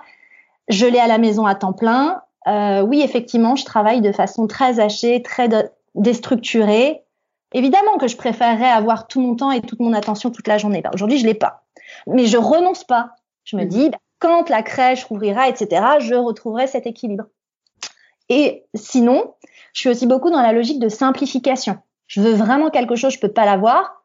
Est-ce que je peux en avoir une version simplifiée? Est-ce que je peux, tu vois, je veux un très beau site et euh, la personne avec qui je veux travailler est pas dispo, j'en sais rien. Euh, Est-ce que finalement je peux simplifier le projet pour que son collègue puisse le gérer? J'en sais rien. Là, je donne vraiment un exemple qui me traverse l'esprit, mais simplifier, on a tendance à vraiment vouloir se compliquer la vie. Tu vois, par exemple, t'invites, euh, c'est déconfinement, t'invites des amis à dîner, tu te dis, ah, je vais aller faire des courses, je vais aller faire une recette euh, très compliquée, je vais aller à l'épicerie fine, etc. Bon, est-ce que finalement, juste commander trois pizzas, ça permettra pas de remplir l'intention qui est de retrouver les gens et de se connecter à eux et de se libérer de la bande passante. Tu vois? Et donc, tu renonces à rien, juste tu simplifies. Et tu kiffes. Ben ouais, le but. Dans, dans, le fait de changer de vie, parce qu'on peut clairement dire que tu as changé de vie, euh, quelles ont été pour toi les plus grandes difficultés? Euh, alors déjà, en fait, tu vois, ta question me fait tiquer parce qu'en fait, dans, dans le terme changer de vie, il y a un truc qui me dérange. C'est qu'en fait, ça sous-entendrait que soit moi j'ai changé, soit que ma vie a changé. Et euh, moi, ce que je ressens, c'est plutôt une histoire de continuité. C'est-à-dire que quand je regarde dans le rétro, je regrette pas mes 15 ans de carrière corporate parce que toutes les expériences par lesquelles je suis passée, elles m'ont permis d'être super douée en écriture, d'avoir le goût du beau, d'être, de toucher un peu au graphisme, de toucher au digital. Tout ça, je l'aurais pas eu si j'avais pas fait tout ça avant. Donc, certes, je suis plus salariée euh, d'une entreprise, en, voilà, corporate, en CDI, mais est-ce que ça veut dire pour autant changer de vie? C'est un vrai, euh, c'est un, c'est une, vraie, c'est un vrai débat. J'ai, j'ai écouté pas mal de confs sur le fait, en effet, de dire que non, on change pas de vie. En effet, qu'on... alors il y en a qui vont te dire, que dans la vie euh, VIE euh, de enfin, notre existence, on a plusieurs vies, euh, mais il y en a d'autres qui vont en effet dire bah non, en fait, c'est c'est des étapes différentes. Mm, mm. Moi, j'ai mon sentiment personnel, et encore une fois, c'est qu'un ressenti personnel, c'est que, on va dire, j'ai laissé mon âme en sourdine pendant des années. Et en fait, depuis que je fais quelque chose qui est aligné avec mes désirs profonds, c'est comme si j'avais libéré mon âme. Et, euh, et il y a une phrase, moi, qui m'anime beaucoup en anglais, c'est Don't die with that music still in you. Hein, ne meurs pas avec cette musique que tu as en toi. Et en fait, je pense qu'on a tous en nous une, mélodie qui attend juste d'être exprimée et que on a la chance ou pas, à un moment de notre vie, de, de pouvoir le faire ou de choisir de le faire. Mm-hmm. Je pense que cette notion de choix, elle est importante. C'est que pendant un temps, j'avais choisi de ne pas l'exprimer il y a un moment de ma vie où j'ai choisi d'exprimer cette mélodie à l'intérieur de moi. Voilà. Et alors, je te posais la question par rapport aux difficultés parce que euh, souvent, euh, quand je discute avec, euh, là c'est plus particulièrement avec des amis qui, qui me disent bah ouais tes épisodes c'est canon mais bon franchement pour le, pour lui pour elle ça a été facile il a jamais eu de galère et pour moi c'est hyper important de montrer qu'en fait bah, Enfin, tout le monde a des galères et que et que et que t'en es pas là aujourd'hui euh, juste parce que euh, il y a énormément de travail mais qu'évidemment tu as eu des galères. c'est que c'est ça la vie en fait. Chers auditeurs, je vous rassure, j'ai eu des moments de galère évidemment, j'ai pleuré évidemment, j'ai avalé quelques quelques cachets, une petite béquille chimique de temps en temps pour nous aider dans les moments les plus noirs. C'est hyper dur, bien sûr, quand le chéri de ta vie se recase au bout de trois mois, tu pleures, bien sûr, quand tu vends l'appart que vous aviez acheté ensemble à 25 ans, tu pleures. Euh, bien sûr, quand tu te fais licencier, tu pleures. Quand tu vas t'inscrire pour la première fois à Pôle emploi, tu pleures. Évidemment. Je confirme. Eh oui, évidemment. Moi qui avais été boursière toute ma vie, euh, quand je me suis retrouvée de nouveau, alors que bon, j'y avais droit et je l'avais pas forcément voulu, mais que je me suis retrouvée de nouveau soutenue par l'État sous la forme des allocations chômage, je l'ai très mal vécu. J'avais l'impression de régresser, évidemment. Après, encore une fois, c'est simplement se dire rien n'arrive au hasard. Si je me sépare, si on me licencie, si. En fait, moi, maintenant, je me dis toujours, quand quelque chose marche pas, je suis désolée, je mets de l'anglais partout, mais c'est this or something better. Soit ce truc était pour toi, soit si c'est pas le cas, c'est quelque chose de mieux t'attend. Voilà. Et quand on accepte ça, qu'on accepte de lâcher prise, et c'est difficile, moi ça a été mon principal travail, en vrai c'est le lâcher prise. Et c'est un challenge continu encore hein, de travailler sur ce sujet, mais quand on accepte euh, aussi l'imprédictabilité, et l'humain, hein, Dieu sait qu'il est averse à l'imprédictabilité, et eh bien en fait on, on, laisse faire les choses. Et, et, je pense que trop souvent en fait on se plante, on se, on se met des barrières parce qu'en fait on se met nous-mêmes les barrages. Hein, quand on laisse un peu glisser et quand on est capable aussi d'identifier ce qu'on veut vraiment, ça c'est clé parce qu'en fait, alors je suis désolée, c'est encore en anglais, mais what you focus on expands. Là où tu, concentres ton esprit, tout ce sur quoi tu vas concentrer ton esprit va avoir tendance à prendre plus de place et à apparaître plus généralement autour de toi. Et c'est vrai, tu cherches à t'acheter, j'en sais rien moi, une Porsche, eh ben, je suis sûre que tu vas te mettre à remarquer toutes les Porsche et tu te dis, mais waouh, en fait, il y a vachement de Porsche à Paris. Hein, alors qu'avant, tu n'avais pas forcément fait gaffe. Quand tu commences à te concentrer sur un truc, un sujet que tu veux vraiment, faire confiance aussi à l'univers pour t'apporter ce dont tu as besoin. Et faire confiance à ton esprit et à ton attention pour être capable de capter ces signaux autour de toi. Mais c'est pas facile. Hein. Après, c'est pour ça que je fais ce métier. C'est pour aider, c'est pour aider les personnes à y arriver. Parce que évidemment, euh, moi, j'accompagne beaucoup de personnes qui me disent non, ça fait des années que je suis dans le développement personnel et je lis des choses et j'ai acheté des programmes et j'arrête au bout de un module ou deux modules, je lâche en cours de route et j'arrive pas à changer mes comportements, je réfléchis. Il y a tout un truc euh, aujourd'hui que beaucoup n'ont pas, beaucoup de gens n'ont pas, c'est euh, l'intégration, la compréhension des signaux du corps. C'est-à-dire que parfois, quand tu sais pas, j'ai envie de te dire juste coupe-toi la tête et qu'est-ce que dit ton corps? Est-ce que ton corps, il est plutôt dans une logique d'ouverture et oh, il a envie, même s'il y a un peu de trac et d'excitation, mais tu sens qu'il a envie? Ou est-ce que en fait, ton corps, il se referme, il a juste envie de se mettre en boule? Ouais, de fuir, euh, de fuir là où tu es. Euh, je me rappelle parce que, comme je disais au début de l'épisode, euh, tu as été ma coach et donc on a commencé à bosser ensemble début décembre et puis là on a on a la dernière séance qui approche et et à un moment où j'avais un peu l'appel des sirènes sur sur le fait que, enfin donc c'est l'été dernier, donc je fais mon burn-out, je sais pas du tout ce que je veux faire à part que je veux plus faire ce job-là. Mais je me dis, OK, j'étais directrice marketing, le marketing, ça me plaisait, donc pourquoi pas faire de, être freelance euh, là-dedans et, euh, et à partir du moment où je suis sortie un peu de ma caverne, parce que clairement, euh, bah, pendant le, le burn-out, j'étais enfermée dans ma caverne, euh, je me suis dit, tiens, euh, je vais commencer à reprendre contact avec des gens, mais sans, sans dire, au fait, je cherche à faire du freelancing, parce que je le savais même pas, en fait.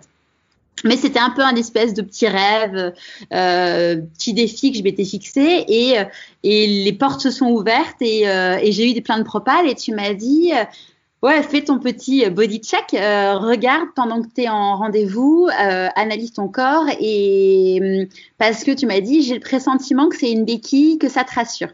Donc euh, j'ai fait mon petit body check en rendez-vous et et là, je me suis dit non, mais je, je peux plus en fait, je peux plus cet univers où euh, tu dois avoir fait une campagne market en, en trois semaines avec des résultats euh, euh, concrets, alors qu'en fait les gens n'ont jamais fait de marketing de leur vie, quoi. Enfin, j'ai plus envie de cette vie-là. Et, et, oui, peut-être que je peux y arriver, mais en fait, j'ai plus envie. Et en effet, le corps te, te dit des trucs. Et d'ailleurs, le burn-out est un bon exemple. Hein. Enfin, c'est un, un, exemple un peu plus, un peu plus exacerbé parce qu'à force que mon corps m'ait dit arrête-toi, arrête-toi, arrête-toi, et que mon entourage me dise arrête-toi, arrête-toi, bah, j'ai vraiment attendu que le corps dise stop et qu'il n'y avait plus de jus, quoi. Mmh, mmh, mmh. Et moi, c'est ça que j'ai envie de faire aujourd'hui, c'est de montrer aux gens qu'on n'a pas besoin d'aller, d'attendre, d'arriver dans le mur pour faire quelque chose. Il y a tellement de possibilités pour revoir les paramètres de son existence aujourd'hui. Et encore une fois, sans forcément jeter le bébé avec l'eau du bain. On peut être au top dans sa vie actuelle et moi j'ai quand même un paquet de mes clientes pour lesquelles en fait les paramètres euh, de base ne changent pas, mais la perception qu'elles ont de leur vie est totalement transformée. Et ça c'est juste magique. C'est clair. De quoi tu es la plus fière aujourd'hui? De ça. je crois que c'est ça en fait. Hein. Euh, le truc le plus chouette que je fais, mine de rien, c'est euh, c'est d'aider les gens à rayonner et à exprimer la personne, la meilleure version d'eux-mêmes, la personne qui sont sous la surface. Parce que je pense qu'on est chacun unique, avec une histoire à raconter, avec une mission à remplir. Et c'est tellement beau de sentir quelqu'un qui est aligné avec sa mission. Parce qu'après, il y a une sorte de fluidité, c'est comme si tout se connectait. Et oui, ce dont je suis le plus fière aujourd'hui, c'est que euh, et je le dis avec fierté et humilité, 100% des personnes que j'accompagne, ben en fait, sont vraiment bien dans leur peau et bien dans leur basket, n'ont plus besoin de moi. Ça, c'est très gratifiant pour moi aussi. Et me recontactent simplement pour me faire des coucous, des bisous d'amour et me donner de leurs nouvelles. Et euh, ça, il n'y a rien qui me remplisse euh, autant que, autant que ça. Ouais. Ouais, je pense que c'est, enfin, moi, c'est d'ailleurs, c'est ce qui m'avait plu dans ton approche. C'est, de dire, bah, on sait quand on commence, on sait quand on finit. Mais euh, en fait, euh, ça sera pas, euh, c'est pas comme un psy que tu vas avoir toute ta vie potentiellement. Enfin, c'est, euh, il y a un début, il y a une fin, et, et c'est vrai que c'est, hyper encourageant. Enfin, c'est, c'est forcément pour le porte-monnaie, c'est plus, c'est plus confortable. mais, mais aussi, c'est, ouais, c'est chouette de se dire que, que tu, ouais, qu'il y a un début, qu'il y a une fin, quoi. Mmh, mmh, exactement, et d'être capable de transmettre ça. Encore une fois, c'est ce que je dis aux personnes que j'accompagne au bout du chemin, je te promets pas le bonheur éternel. Il y aura toujours des gens toxiques, il y aura toujours la maladie, les mauvaises nouvelles, etc. Mais tu seras plus résilient, hein, plus résilient parce que moi je travaille beaucoup avec les femmes, mais plus résiliente, euh, plus plus clairvoyante, plus à même de prendre les bonnes décisions, de faire les bons choix et de remonter la pente quand euh, bah, tu as dégringolé et ça arrivera encore. Ouais. et ça marche. Qu'est-ce que tu as envie de dire aux personnes euh, que tu rencontres aujourd'hui, qui te disent euh, en voyant ton parcours, mais en fait, c'est que de la chance? Je leur dirais de réécouter l'épisode depuis le début. voilà, je leur dirais ça. Euh, c'est quoi tes. Est-ce qu'il y a un conseil que tu aurais aimé qu'on te donne et que du coup tu aimerais donner?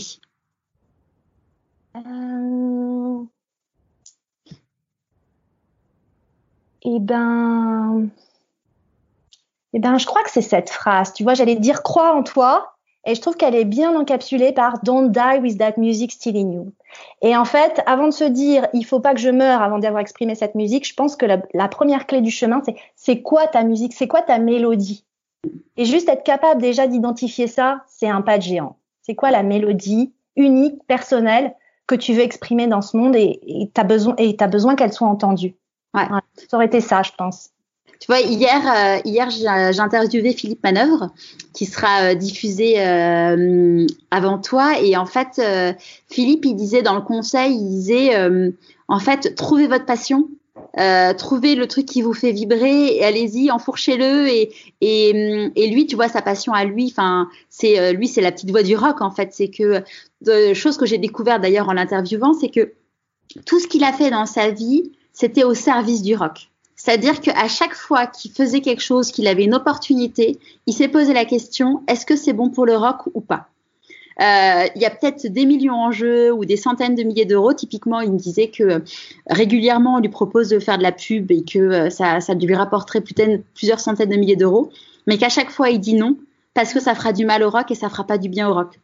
Et, euh, c'est super intéressant de se dire, voilà, tous ces choix, ils ont été guidés comme ça. Aujourd'hui, c'est, c'est quelqu'un qui a bien gagné sa vie, mais qui a beaucoup cramé. Donc, en fait, il n'est pas, euh, comme il dit, il a jamais eu d'argent avec un grand A mais voilà, il a, il a sa, ligne de vie a été conduite par est-ce que c'est bon pour le rock? Parce que le rock c'était fondamental, enfin c'est fondamentalement sa passion.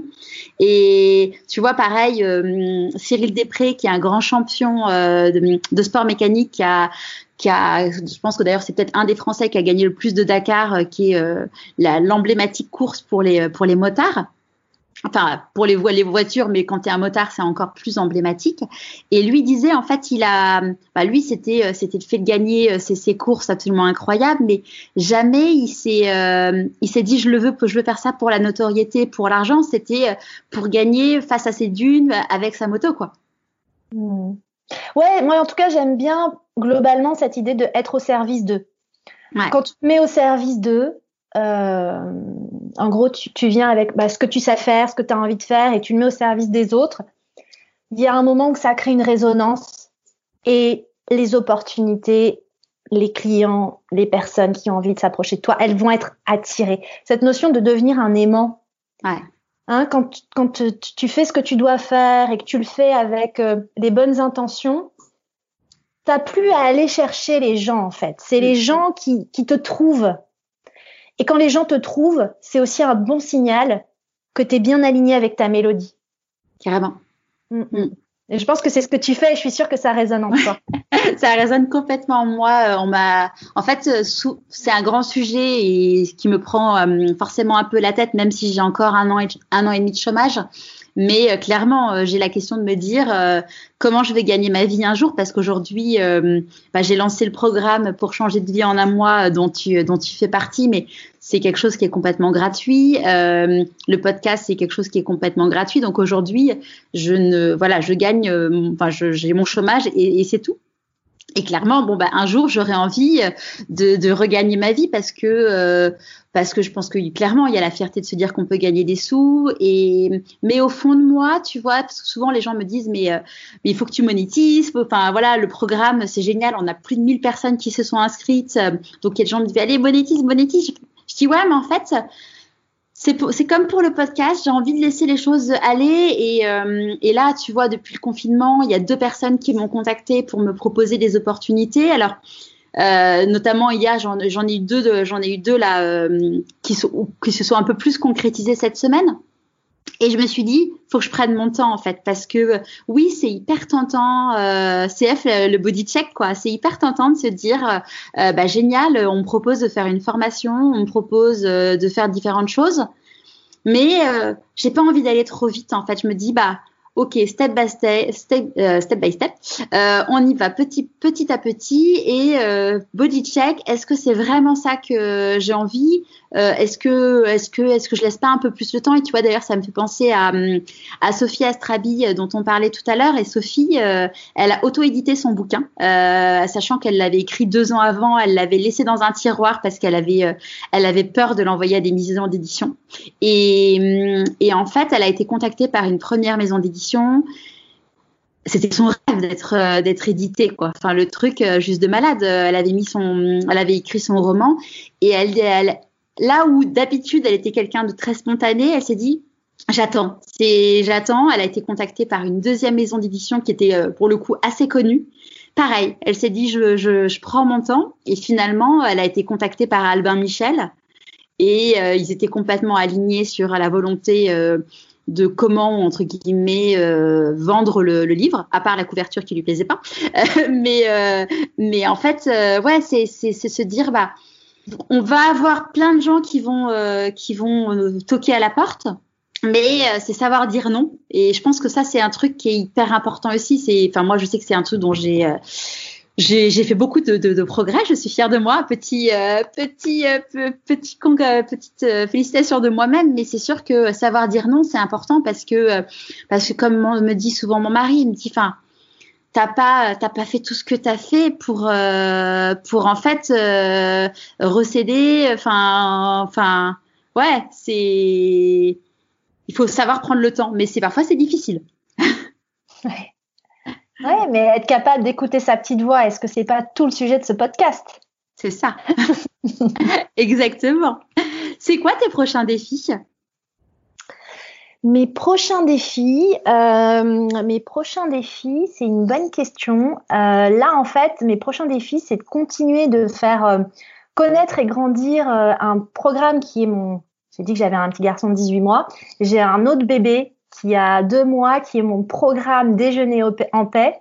Euh, Déjeuner en paix, c'est un programme autour de pour se libérer de l'alimentation émotionnelle et faire la paix avec son corps et son alimentation. J'ai une première euh, équipe de participantes, une quinzaine de participantes qui la finissent avec succès la première édition du programme. Euh, pareil avec des résultats qui sont juste spectaculaires. Et en fait, bah, je suis très heureuse de relancer ce programme et continuer de le faire grandir pour aider un maximum de femmes. Euh, ben voilà, à, à, libérer de la bande passante pour pouvoir concentrer leur énergie sur ce qui compte vraiment. Donc c'est ça. Là, c'est vraiment faire grandir ce deuxième bébé. Ouais, donc, donc, du coup, euh, ton activité, c'est euh, les coachings individuels, donc en mode life coach, mm, coach de vie, et ce programme, du coup, vraiment focus sur l'alimentation émotionnelle. Exactement, exactement. Et en fait, euh, c'est intéressant aussi de se dire que dans, un, dans une même euh, évolution de carrière, on peut avoir des évolutions à l'intérieur. Moi, j'ai commencé par le life coaching. J'ai pas voulu travailler tout de suite sur le sujet de l'alimentation émotionnelle parce que c'était un sujet qui était intime, qui était encore sensible. Euh, J'avais peur que ça m'affecte personnellement. Et en fait, petit à petit, c'est venu à moi, revenu à moi comme une évidence. Donc effectivement, euh, ça, c'est quelque chose sur lequel je suis particulièrement experte et j'accompagne à la fois dans le cadre du programme et sinon dans, le sujet, dans les sujets aussi plus généraux, carrière, équilibre pro-perso, etc. Euh, et équilibre de vie, j'accompagne en, en, accompagnement individuel. Voilà, donc ça c'est deux facettes.